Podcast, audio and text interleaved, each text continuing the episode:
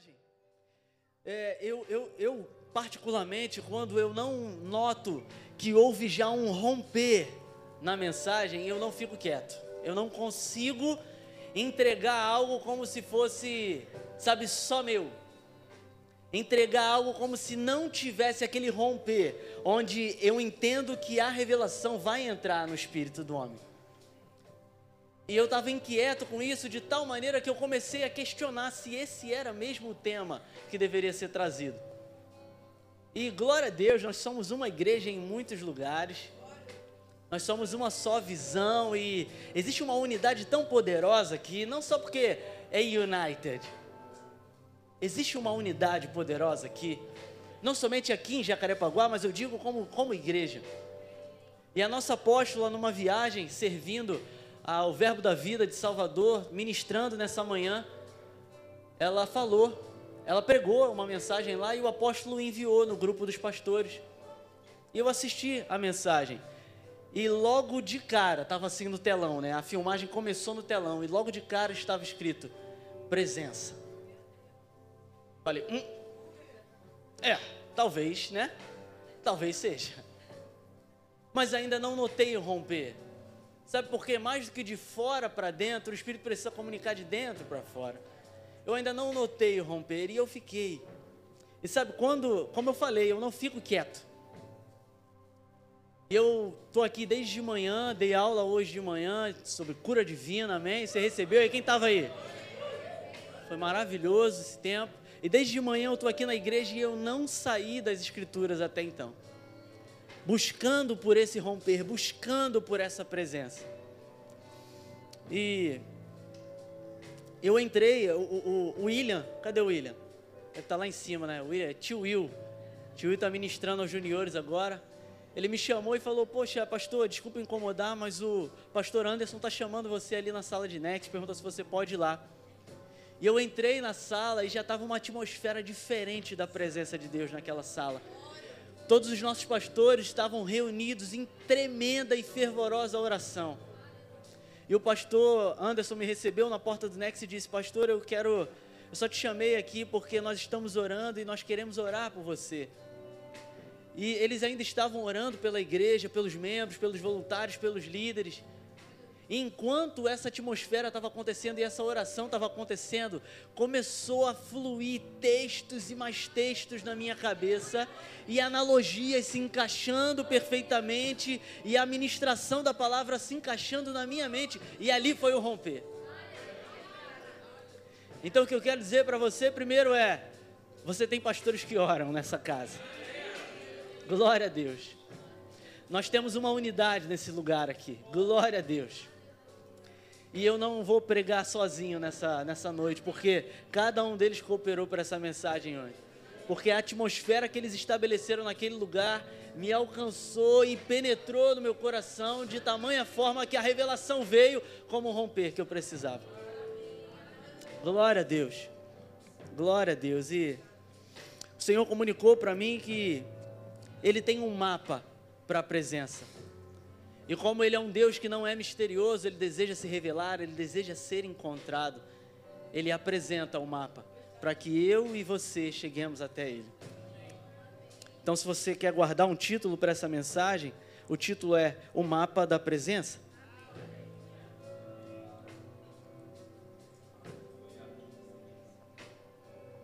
O mapa da presença.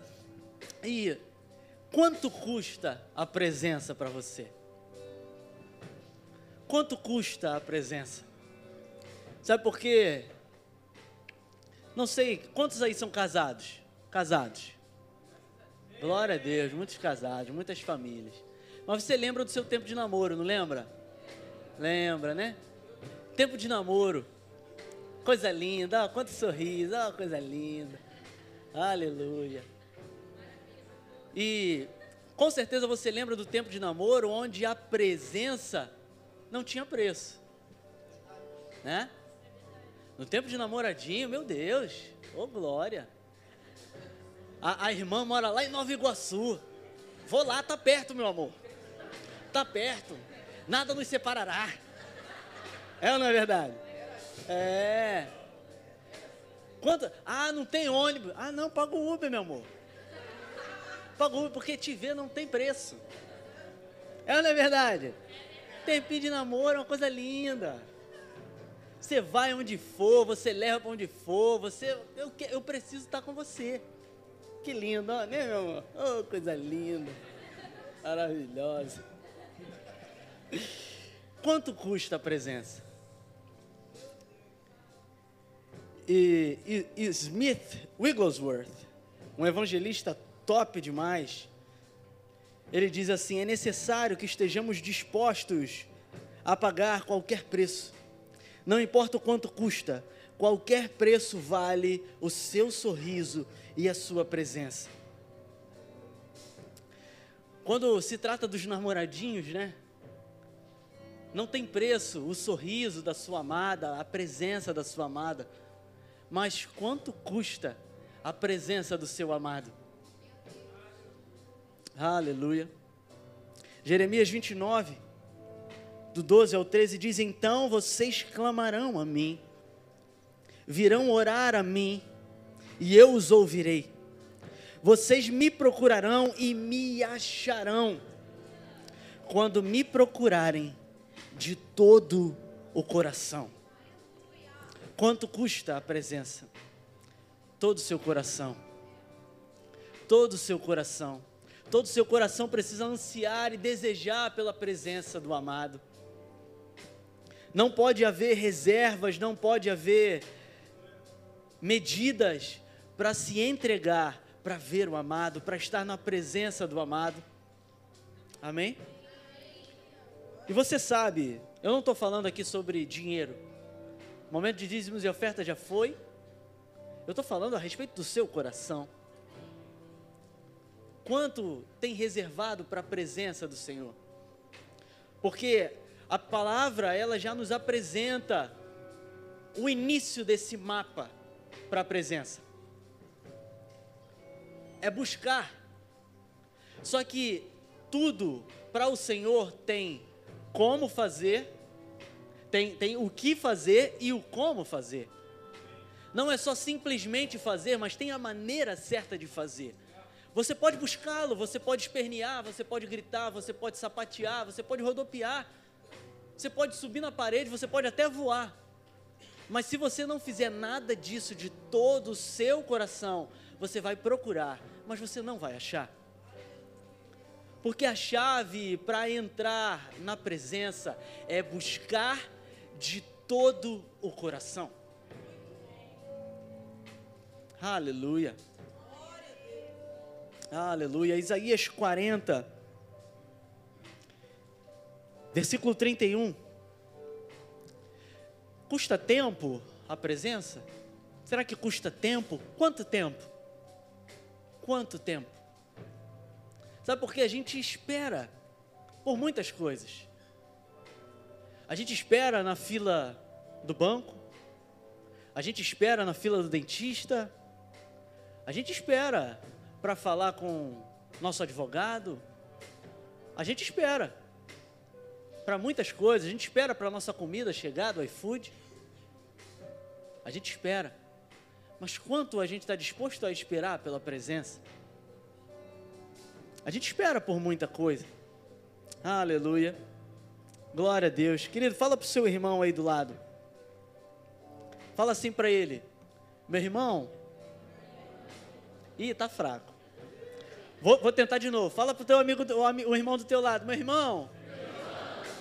Talvez ele vá bater.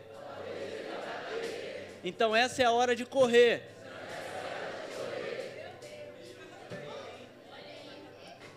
Glória a Deus. Quanto custa? Quanto tempo? Quanto tempo?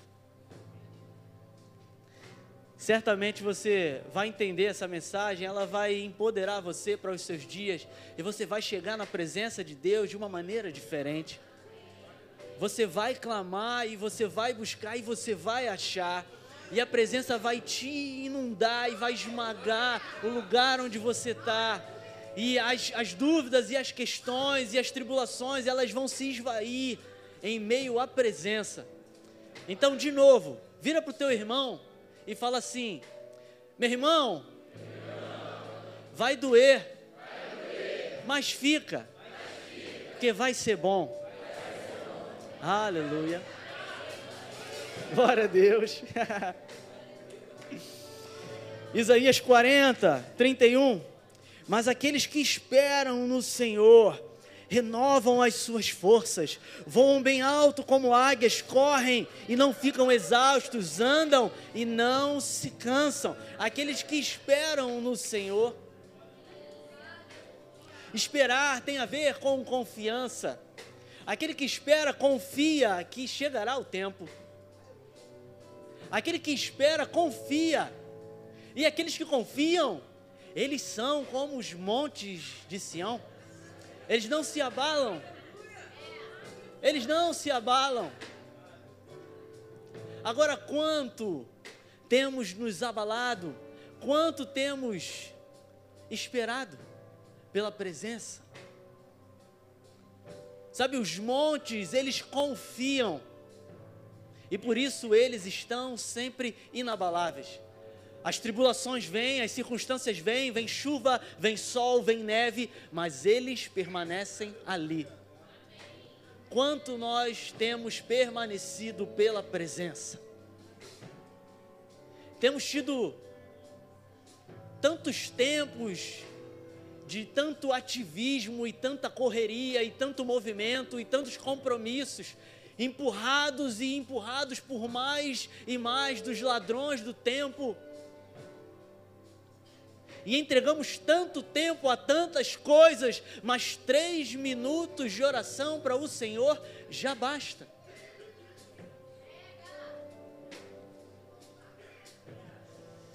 Tanto tempo entregue a tanto entretenimento, tanto tempo entregue a tantas pessoas, a tantos sonhos e planos, mas um capítulozinho por dia tá bom. Aqueles que esperam no Senhor, eles, eles voam alto como águias, eles correm e eles não ficam exaustos, eles andam e eles não se cansam. Aqueles que confiam no Senhor são como os montes de Sião. Quanto temos esperado na presença? Porque diz esperar no Senhor. Quanto temos esperado? Esperado. Aleluia. A gente precisa entender melhor da presença, para que então, talvez, talvez então, entendendo, nós valorizemos como é merecido o valor. Porque eu só posso compreender, eu só posso discernir que não se entrega para a presença do Senhor, que não espera pela presença do Senhor, aquele que ainda não a compreendeu, aquele que ainda não a tocou, aquele que ainda não foi tocado por ela, aquele que ainda não a conheceu. Porque não há nada igual à presença de Deus. Não há nada que o mundo possa oferecer, ou que qualquer um possa oferecer, seja algo comprado, seja algo dado, seja algo, alguma realização, algum sonho, nada pode se comparar à presença.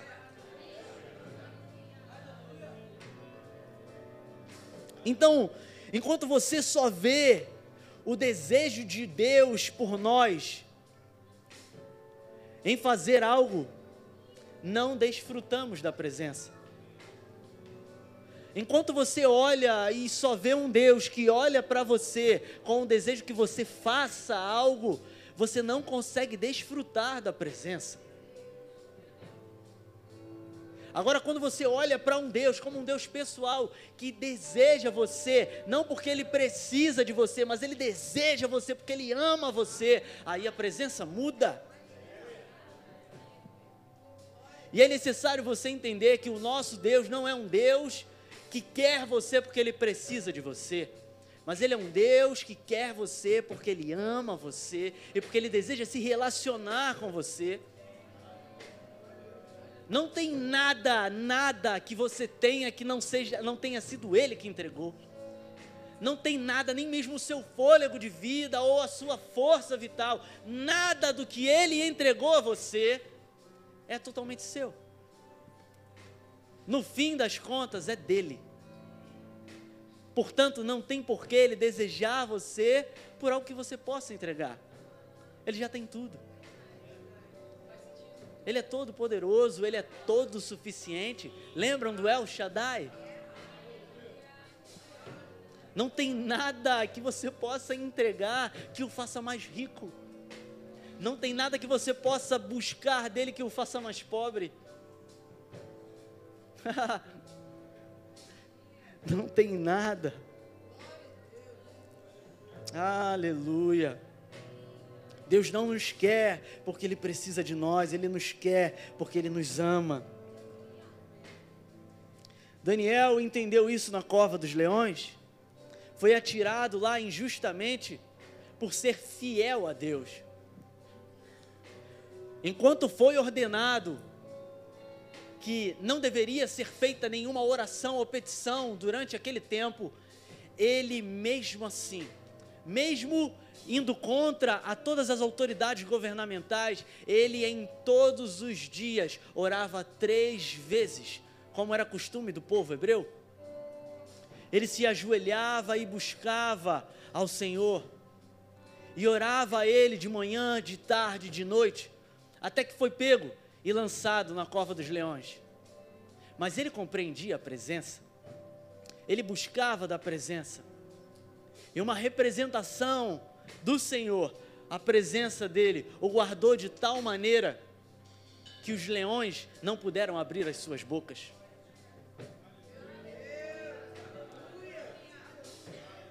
o rei aflito, porque não desejava que Daniel tivesse sido lançado lá. Ele basicamente foi manipulado e foi refém das suas próprias palavras. Ele aflito a noite inteira, sem sono, sem comer nada, ele foi correndo logo pela manhã até a cova, abriu, tirou a pedra e gritou: Daniel, você está aí? E ele disse: O Senhor me livrou. Como quem dizia: Eu não estou só. A presença do Senhor me abraçou. A presença do Senhor fechou a boca dos leões.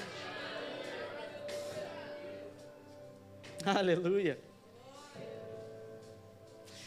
Aleluia. Meu desejo como, como pastor nesse lugar é que as ovelhas, que a igreja, ela entenda que não desejamos comunicar transmitir algum tipo de dependência de vocês para conosco, a equipe pastoral. Não queremos que sejamos os curandeiros de vocês. Não queremos que, que sejamos os, os, os gurus de vocês.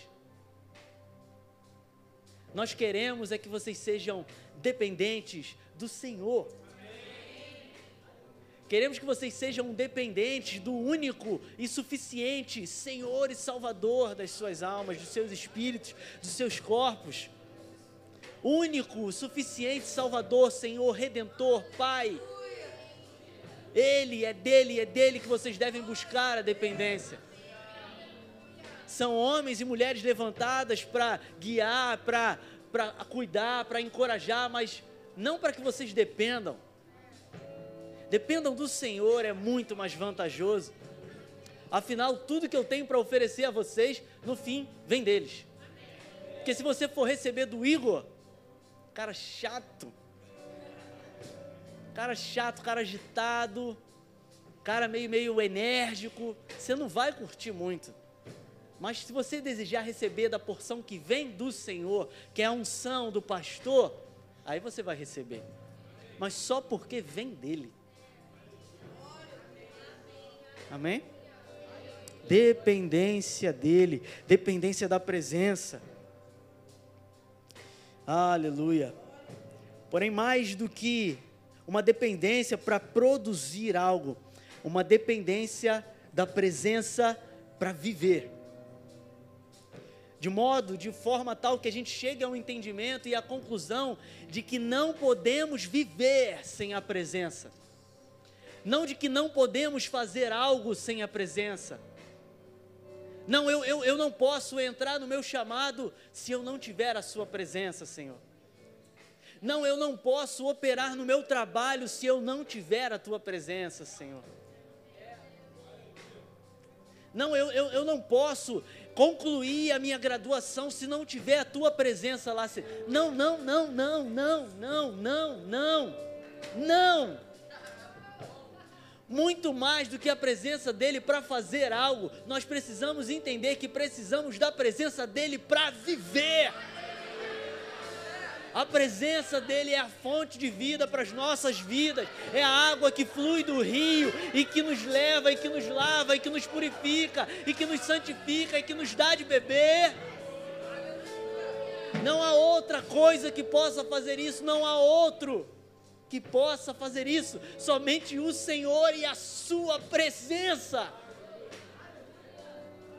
E a gente confunde coisas com pessoas o tempo todo por conta dessa cultura demoníaca do mundo, onde coisas têm valor, pessoas não têm, de modo tal que até as músicas e as pregações, as citações ficam incorretas. Quando Pedro vem até Jesus e questiona, vamos lá, olha como que vocês vão completar. Ele chega para Jesus e fala: "Pra Tá ligado? Esse é meu garoto, meu orgulho. Para onde eu irei? Não é isso? Não é isso. Nunca se tratou onde fala de lugar, quem fala de pessoa. Para quem eu irei se só tu tens as palavras de vida? não é para onde eu irei. Você não acha as palavras de vida num lugar, você acha as palavras de vida em alguém, e esse alguém é Jesus. É Jesus. Cantamos para onde eu irei, se não tem para onde, que mané para onde eu irei, meu irmão? Para quem ele é uma pessoa se você o encara como um lugar, como uma coisa, você o tempo todo vai ter problemas para se relacionar. Ele é um Deus pessoal, ele é uma pessoa, ele não é um ser humano, mas ele é uma pessoa. Ele tem identidade, ele tem caráter, ele tem sentimentos, ele pode ser resistido, ele pode ser agradado. Ele é um Deus pessoal e a sua presença é o que nos preenche. Aleluia. Glória a Deus. Outro que entendia bem da presença, profeta Moisés. Aleluia. Moisés falou em Êxodo 33, 11. Se você deseja abrir, é a hora. É a minha deixa para beber água.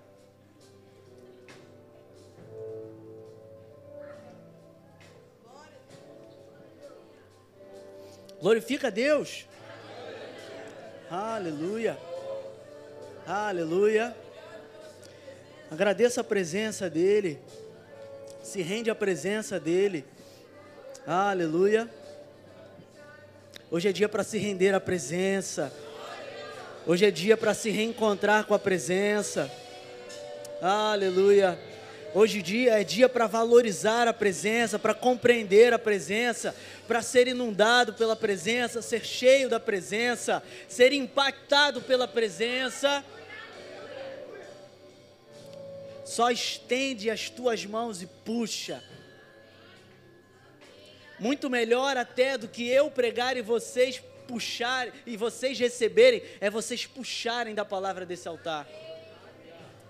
Puxa, puxa, puxa, puxa da presença. Aleluia. Êxodo 33, verso 11. O Senhor falava com Moisés face a face como quem fala com seu amigo. Aleluia.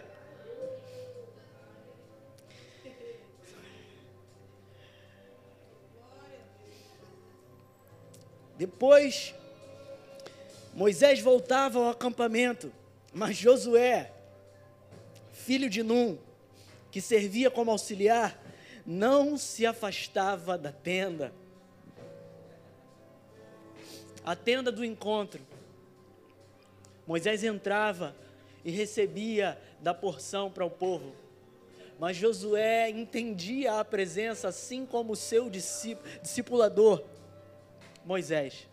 E ele sentava, e ele ficava à beira da tenda, e ele queria da presença receber de alguma forma, nem que fosse pela fumaça que saía pela fenda da tenda, ele queria ficar na presença.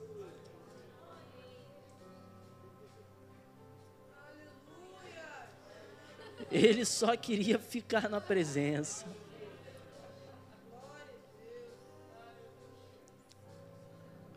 Um povo tão sofrido, passou por tanta dificuldade no Egito, por sua incredulidade e sua rebeldia, passou, passou tempo e tempo vagando pelo deserto.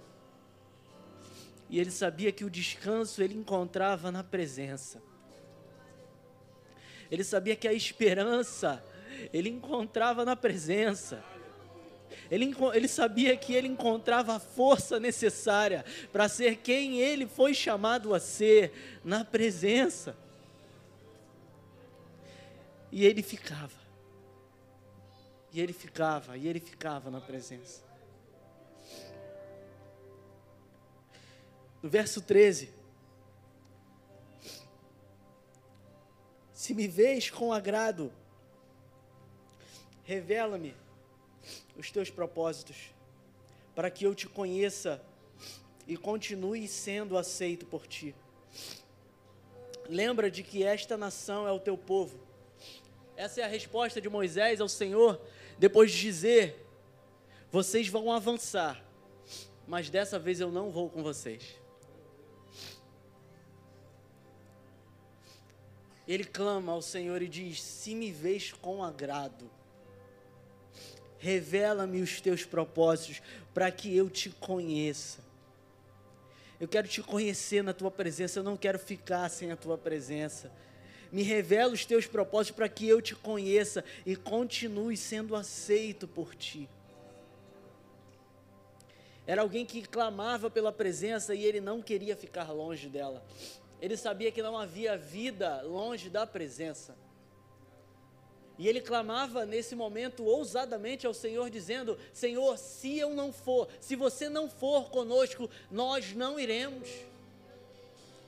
Porque não adianta nada eu ir se você não estiver comigo. Nada vai valer a conquista, nada vai valer a terra prometida, nada vai valer se a tua presença não estiver comigo. Aleluia. Verso 16 ele diz: Como se saberá que eu e o teu povo podemos contar com o teu favor, se não nos acompanhares? Que mais poderá distinguir a mim e a teu povo de todos os demais povos da face da terra?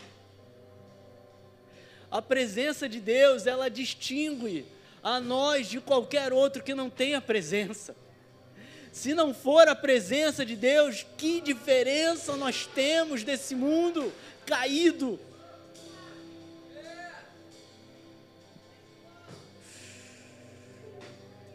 Existe um conforto na devoção, existe um conforto na presença, mas também existe um desconforto na presença.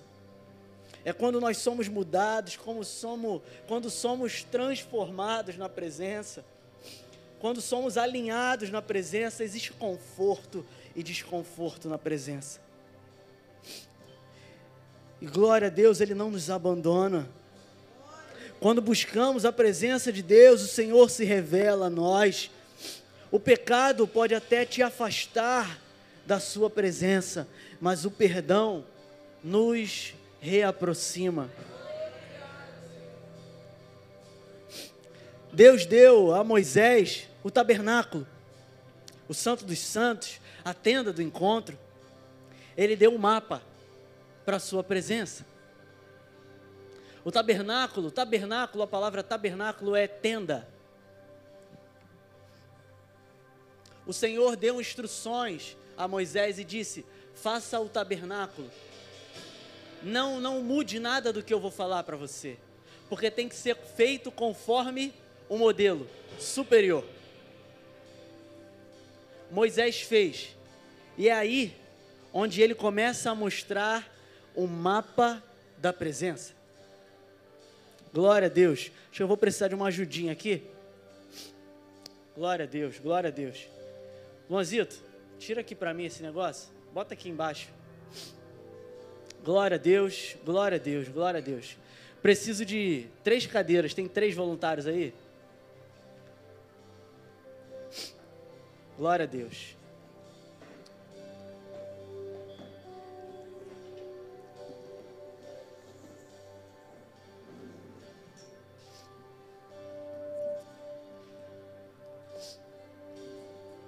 Aleluia.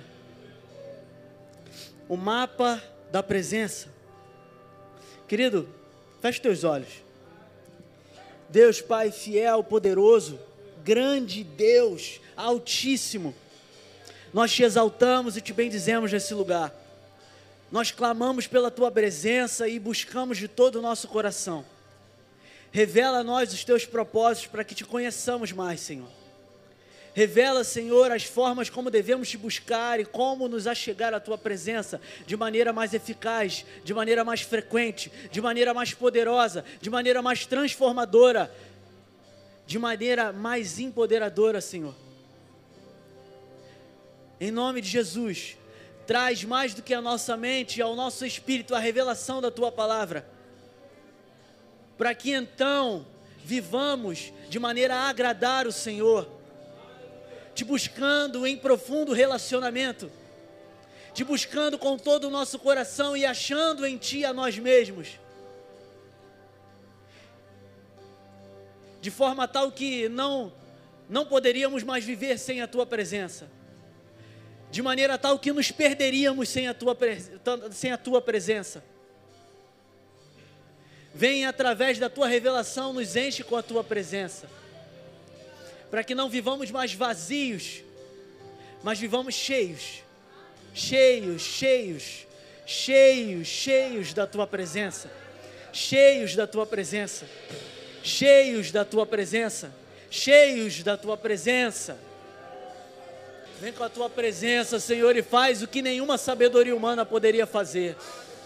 Vem com a tua presença e muda tudo de lugar, Senhor. Vem com a tua presença e sacode o teu povo. Vem com a tua presença e abraça.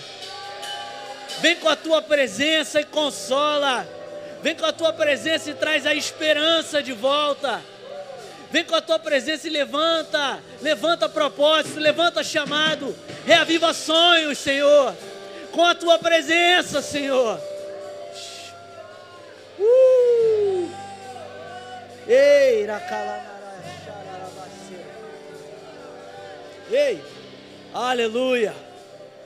Aleluia. Aleluia. Aqui são três tronos, três reinos. Aqui, o reino do Espírito. Aqui, o reino da alma.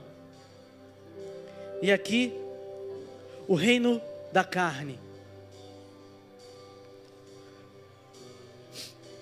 O pecado entra no mundo e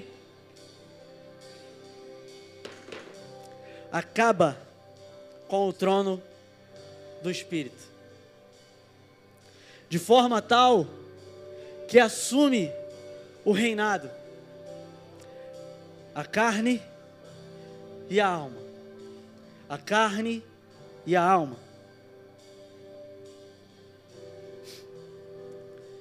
E assim como no tabernáculo, assim como no templo, ele não fez à toa. Isso não ficou no modelo passado. O mesmo modelo continua. O original continua nos mais altos céus. E assim como no templo existia três pátios, três lugares. O primeiro lugar, entrava-se pela porta e havia o pátio. O pátio era o lugar onde todo hebreu comum poderia entrar. Ali ficavam sim sacerdotes, levitas, que faziam sacrifícios diários. Porém, existia um lugar mais adentro, existia um lugar mais profundo, onde não poderia entrar qualquer um. Nesse lugar, somente sacerdote, e era o lugar santo, onde eram feitos sacrifícios diferentes dos feitos diariamente. Só alguns poderiam entrar aqui. Só que existia um lugar ainda mais profundo, que era o lugar da presença, que era o Santo dos Santos, que era a arca, que continha a presença.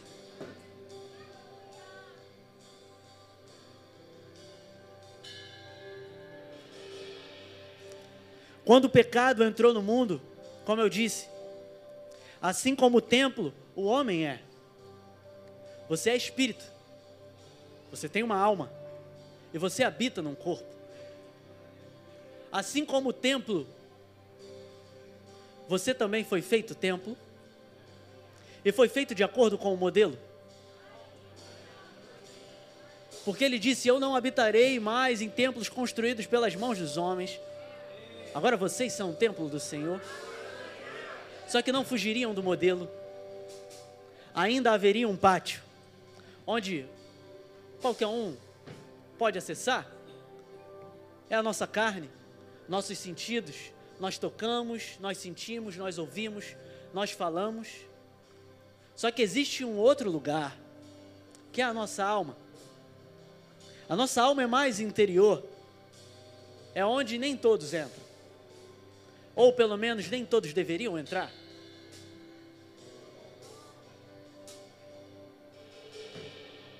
Muita, muitos, muitos lugares santos estão recebendo pessoas que não deveriam. Estamos deixando entrar em nossas almas pessoas que não são sacerdotes. Pessoas que não foram chamadas a estar nesse lugar. Elas nem mesmo deveriam estar nesse lugar. Existem coisas e pessoas e, e lugares que não deveriam nem mesmo se aproximar desse lugar. Porque existia uma cerca que cobria até mesmo esse lugar. Existia uma cerca.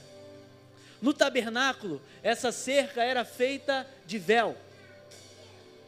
E um véu que era branco.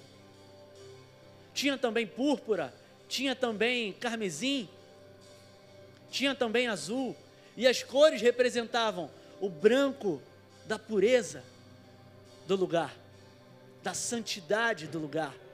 O púrpura representava a realeza daquele lugar. O carmesim representava o sangue precioso que era derramado naquele lugar. E o azul representava o céu, de onde vinha tudo o que precisávamos. E essa cerca foi colocada justamente para que nem mesmo os olhos daqueles que eram de fora pudessem contemplar aquilo que era santo estava dentro.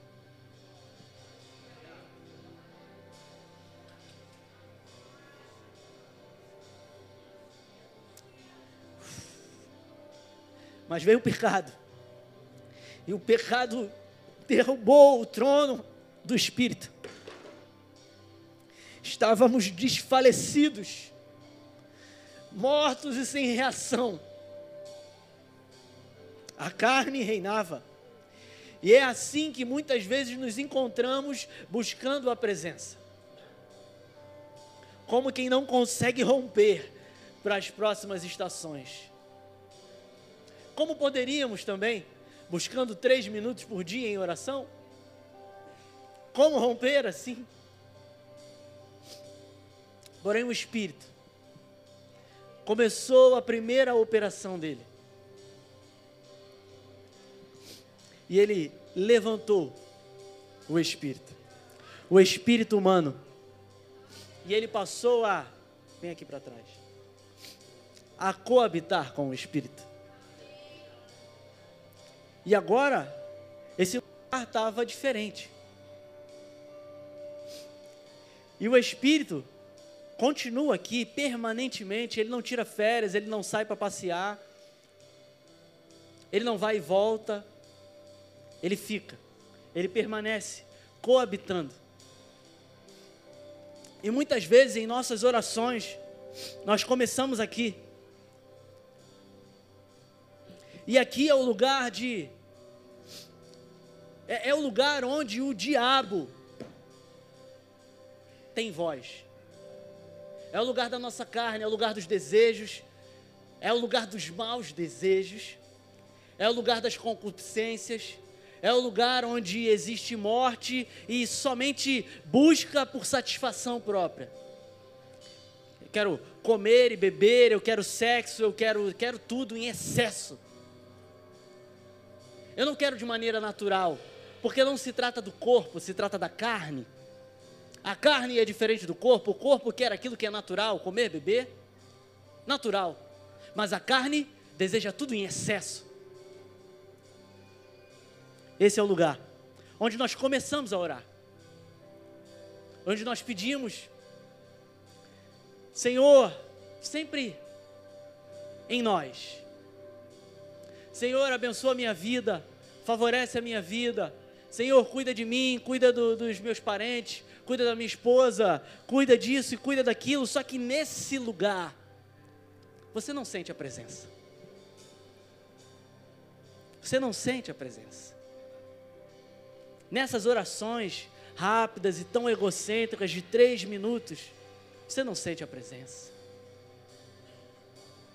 Principalmente se você não busca avidamente diariamente. Porque quando você busca ávida e diariamente, você rompe muito mais rápido. Você rompe fácil, você rompe, você ultrapassa as escalas. E você sai do, do, do pátio e você vai para o lugar santo, e você vai para o santo dos santos, onde a presença inunda o lugar onde você está, e você nem mesmo precisa dizer nada, o silêncio da presença já te preenche. Só que é nesse lugar, quando você começa a orar, que o telefone começa a tocar, que as crianças começam a chorar, em casa, é quando o cachorro começa a latir, é quando a barriga começa a roncar. E você está ali tentando romper. Você está ali tentando romper, mas você deseja dar uma olhada rápida nas crianças. E você sai. Ou então você vai fazer um lanchinho. E quando você volta, você volta a estaca zero. Eu estou entrando em casas aqui, né? Eu estou entrando em algumas casas aqui. Você deixa as crianças com outra pessoa e você tranca o cachorro em algum lugar e, e você já fez o seu lanchinho e então você tenta de novo. E você vai tentando entrar, mas o espírito continua ali. Ávido por relacionamento, desejoso por aquele que ele amou e se entregou. Ele continua ali, ele não, ele não sai dali. Mas muitos de nós ainda continuamos nesse campo. E então, no momento em que nós persistimos e persistimos e levamos tempo, nós esperamos, nós entregamos todo o nosso coração, é que as coisas começam a mudar. E você começa a ir para um outro campo é onde o campo, é nesse campo aqui, em que as coisas começam a ficar diferentes. É nesse campo em que as coisas começam a ficar diferentes. Porque esse campo aqui, o diabo tem voz. Aqui é a grande batalha, é a batalha da mente. Ele ainda fala alguma coisa. Só que nesse campo aqui nós temos ferramentas poderosas. Porque a palavra diz que eu levo cativo todo pensamento e o torno obediente a Cristo naquele lugar ali são palavras de condenação. É onde o diabo começa a jogar todos os pecados que você cometeu, tudo que você fez de errado, dizendo que ele vai te levar mesmo, que a tua família não tem jeito. Mas é quando você persiste que você rompe para o lugar da presença. E aqui é o santo lugar.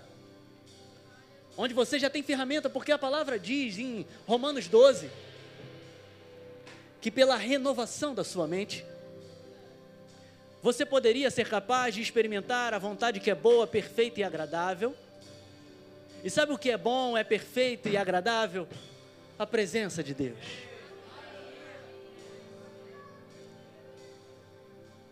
Mas é nesse momento aqui onde você precisa intensificar. É nesse momento onde você precisa ser realmente renovado pela palavra, ter a sua mente transformada e buscar da palavra, porque é nesse lugar onde você declara a palavra, porque nesse lugar você não crê. Nesse lugar você até clama pelo sangue, mas você não crê que ele é para você. Você não pode crer, a carne não pode crer, mas a mente pode entender. A mente começa a ser transformada, a mente começa a compreender. E é nesse lugar onde você começa a declarar. É nesse lugar onde você começa a ficar mais convicto, é você começa a ficar mais intrépido, é nesse lugar onde você começa a ficar mais corajoso. Aleluia. E é no lugar que só pode ser rompido por meio da palavra. Nesse lugar você já começa a orar a palavra, naquele lugar você orava orações egocêntricas e não tinha nada de centro o Jesus. Mas aqui, você começa a orar a palavra. E o que é interessante, em Hebreus, fala que existe muita similaridade entre o espírito e a alma, de tal forma que somente a palavra, que é uma espada de dois gumes, pode penetrar entre a divisão entre a alma e o espírito. E é nesse lugar onde você começa. E você batalha com a palavra. E você persiste. E você começa a romper. E é nesse lugar onde você nem mesmo precisa falar nada. Você só precisa desfrutar da presença. E é onde você coabita com o Espírito Santo e onde você pode ter relacionamento com Ele, comunhão com Ele. E você pode passar tempo com Ele, o tempo não passa, você já não ouve mais o latido do cachorro, as crianças já, já estão se virando por lá. Os problemas e as tribulações, as condenações do inimigo já. Eu não posso mais ouvi-lo.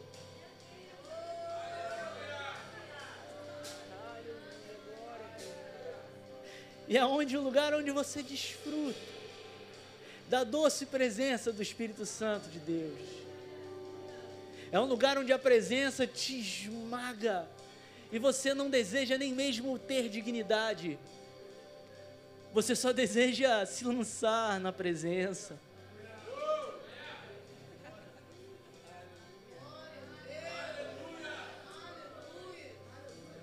Você é templo, querido.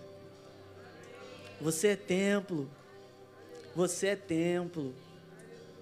Mas você precisa confiar. Você precisa esperar. Você precisa se dedicar. Chega de achar que pouco tempo na presença já é o suficiente. No primeiro pátio e no segundo, as suas orações ainda não são respondidas. No primeiro pátio, então, você só sofre. Você só se questiona. Porque você até pensa. Estou uh, entrando em casas aqui.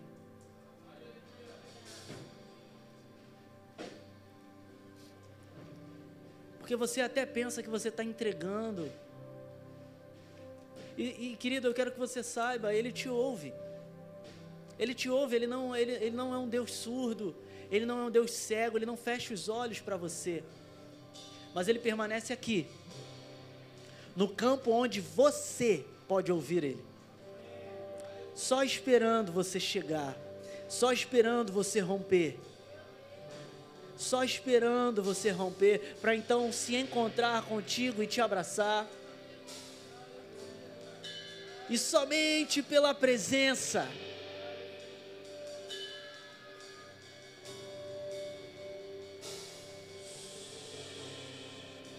Aleluia.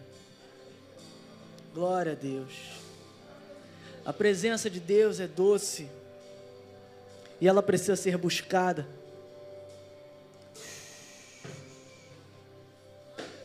Você é templo. Você é templo. Você é templo. Presta atenção no que Deus está comunicando para você. Você é templo. Santuário de Deus para a glória dEle, para a honra dEle, para o louvor do Seu nome. Não permita que pessoas vejam o primeiro pátio. Não qualquer pessoa.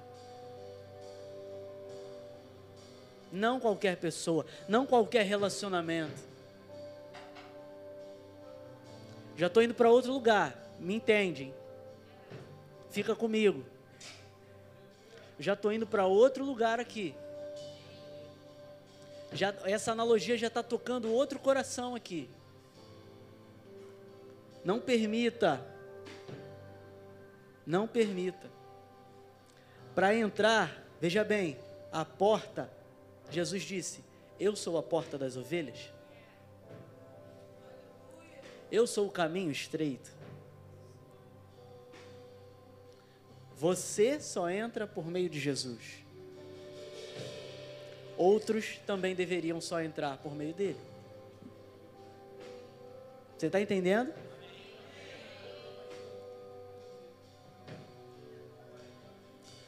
O lugar ainda mais interno não deveria ser entregue a qualquer um. Somente aqueles que são sacerdotes. Aqueles que não são sacerdotes, aqueles que não são filhos, aqueles que não são puros, eles, como eu posso dizer, profanarão o lugar santo. E aí o romper fica mais difícil. Voltei lá. E aí o romper fica mais difícil. Porque quando você chega nesse lugar aqui, esse lugar está quebrado. Esse lugar está profanado, esse lugar foi sujo. Esse lugar, outras pessoas entraram e fizeram o que quiseram aqui nesse lugar. No campo da alma, no campo dos seus sentimentos. Você deixou que outras pessoas passassem direto. Pessoas usassem do seu pátio e que entrassem no seu, no seu lugar santo. E você ainda mais permite que outras pessoas se sentem no trono do Espírito, fazendo delas os seus ídolos, fazendo delas aqueles que reinam sobre todos os outros reinos. Não existe romper nesse lugar. Não existe presença nesse lugar.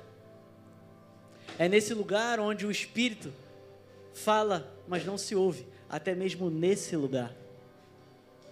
Porque quem deveria estar sentado aqui, não está. Aleluia. Você está me entendendo, querido? É tempo de reorganizar. É tempo de reajustar, é tempo de limpar, é tempo de purificar. É tempo de reaver quem você permite entrar, o que você permite entrar. É tempo de fazer cercas novas com linho limpo e puro. Porque a presença ainda vai ficar mais forte, porque logo ele vem. Logo ele vem. logo ele vem. Glória a Deus. Aleluia. Aleluia. Oh, aleluia. Ferramentas para você. 1 Coríntios 9, 27. Mas esmurro o meu corpo e faço dele meu escravo, para que depois de ter pregado a outros, eu mesmo não venha a ser reprovado. A carne ela não quer se dobrar. A carne ela não quer orar. A carne não quer adorar. A carne não quer louvar. A carne não quer vir para a igreja. A carne não quer comunhão. A carne não quer ir para o group. A carne não quer perdoar. A carne não quer abraçar. A carne não quer. A carne não quer. Porém, eu esmurro meu corpo e faço dele meu escravo. Vai ajoelhar sim e vai orar. Vai adorar sim, vai mexer o corpo sim, vai levantar as mãos sim, vai levantar a voz sim, vai louvar o Senhor sim, vai adorar, vai adorar, vai adorar, vai se prostrar sim vai colocar rosto em terra assim. Eu esmurro meu corpo e faço escravo. Não é você que manda em mim.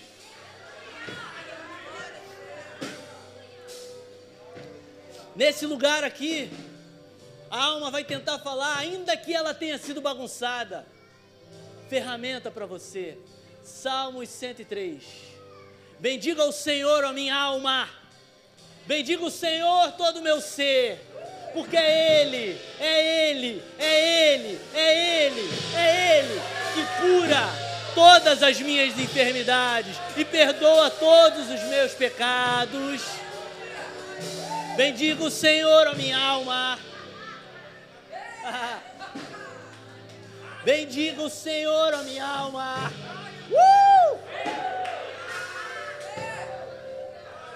Quando está no lugar certo, você diz e ela obedece. Eu te considero, mas fica no teu lugar. Eu cuido de você, mas fica no teu lugar.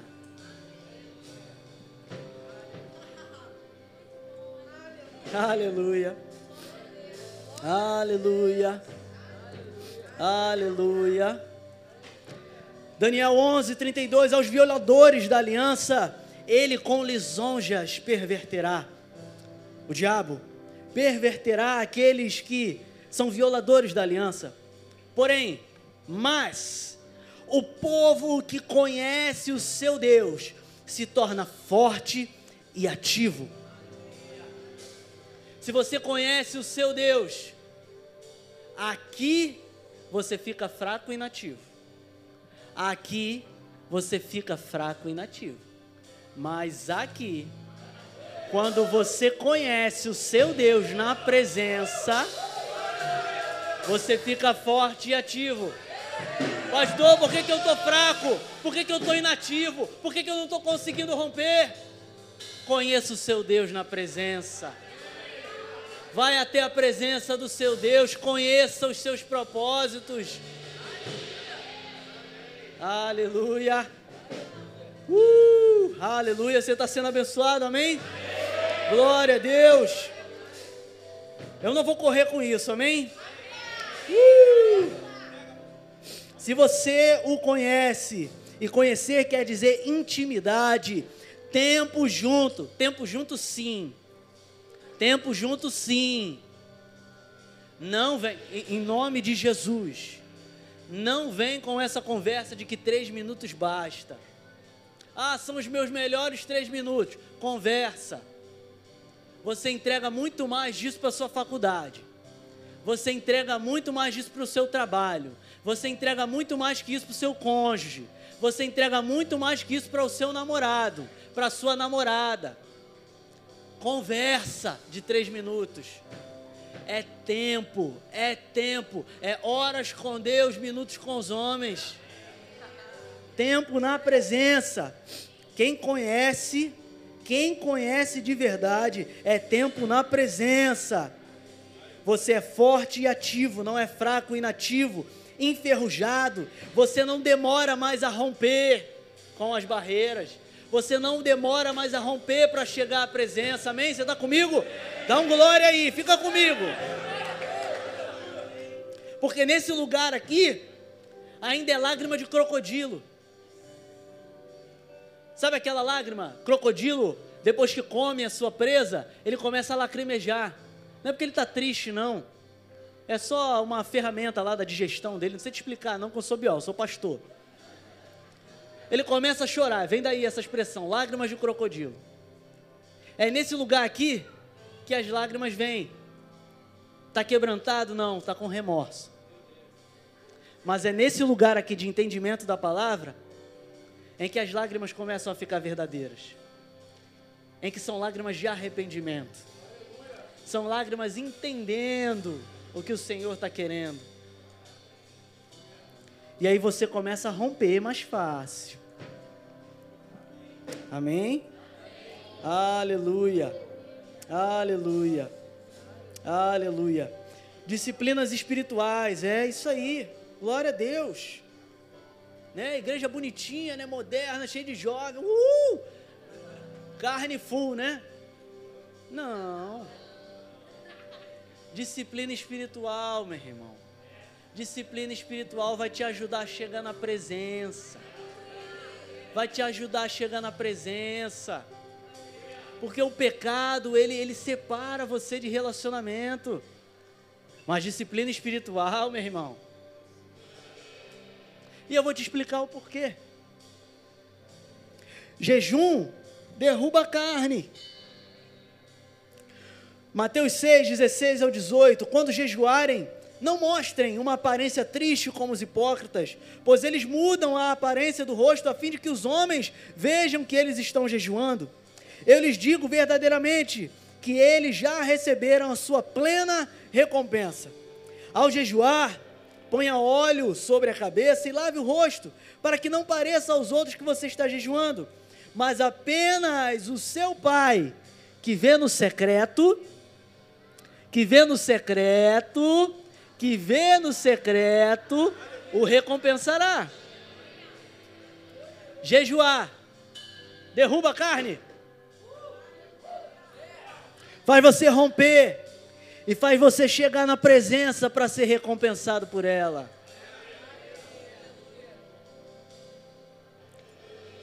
Uh.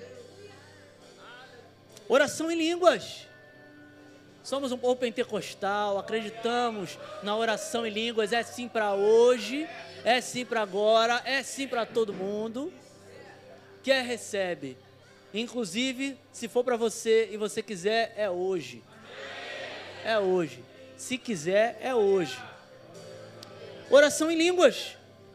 Vamos derrubar mais uma? Mais um obstáculo? Palavra em 1 Coríntios capítulo 14 diz que quando você ora em espírito, seu espírito ora, mas a sua mente fica infrutífera.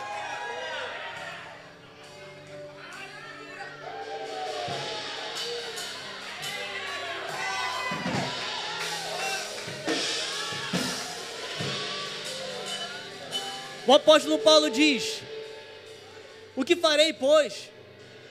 Orarei no entendimento, mas orarei em línguas. Cantarei no entendimento, cantarei em línguas.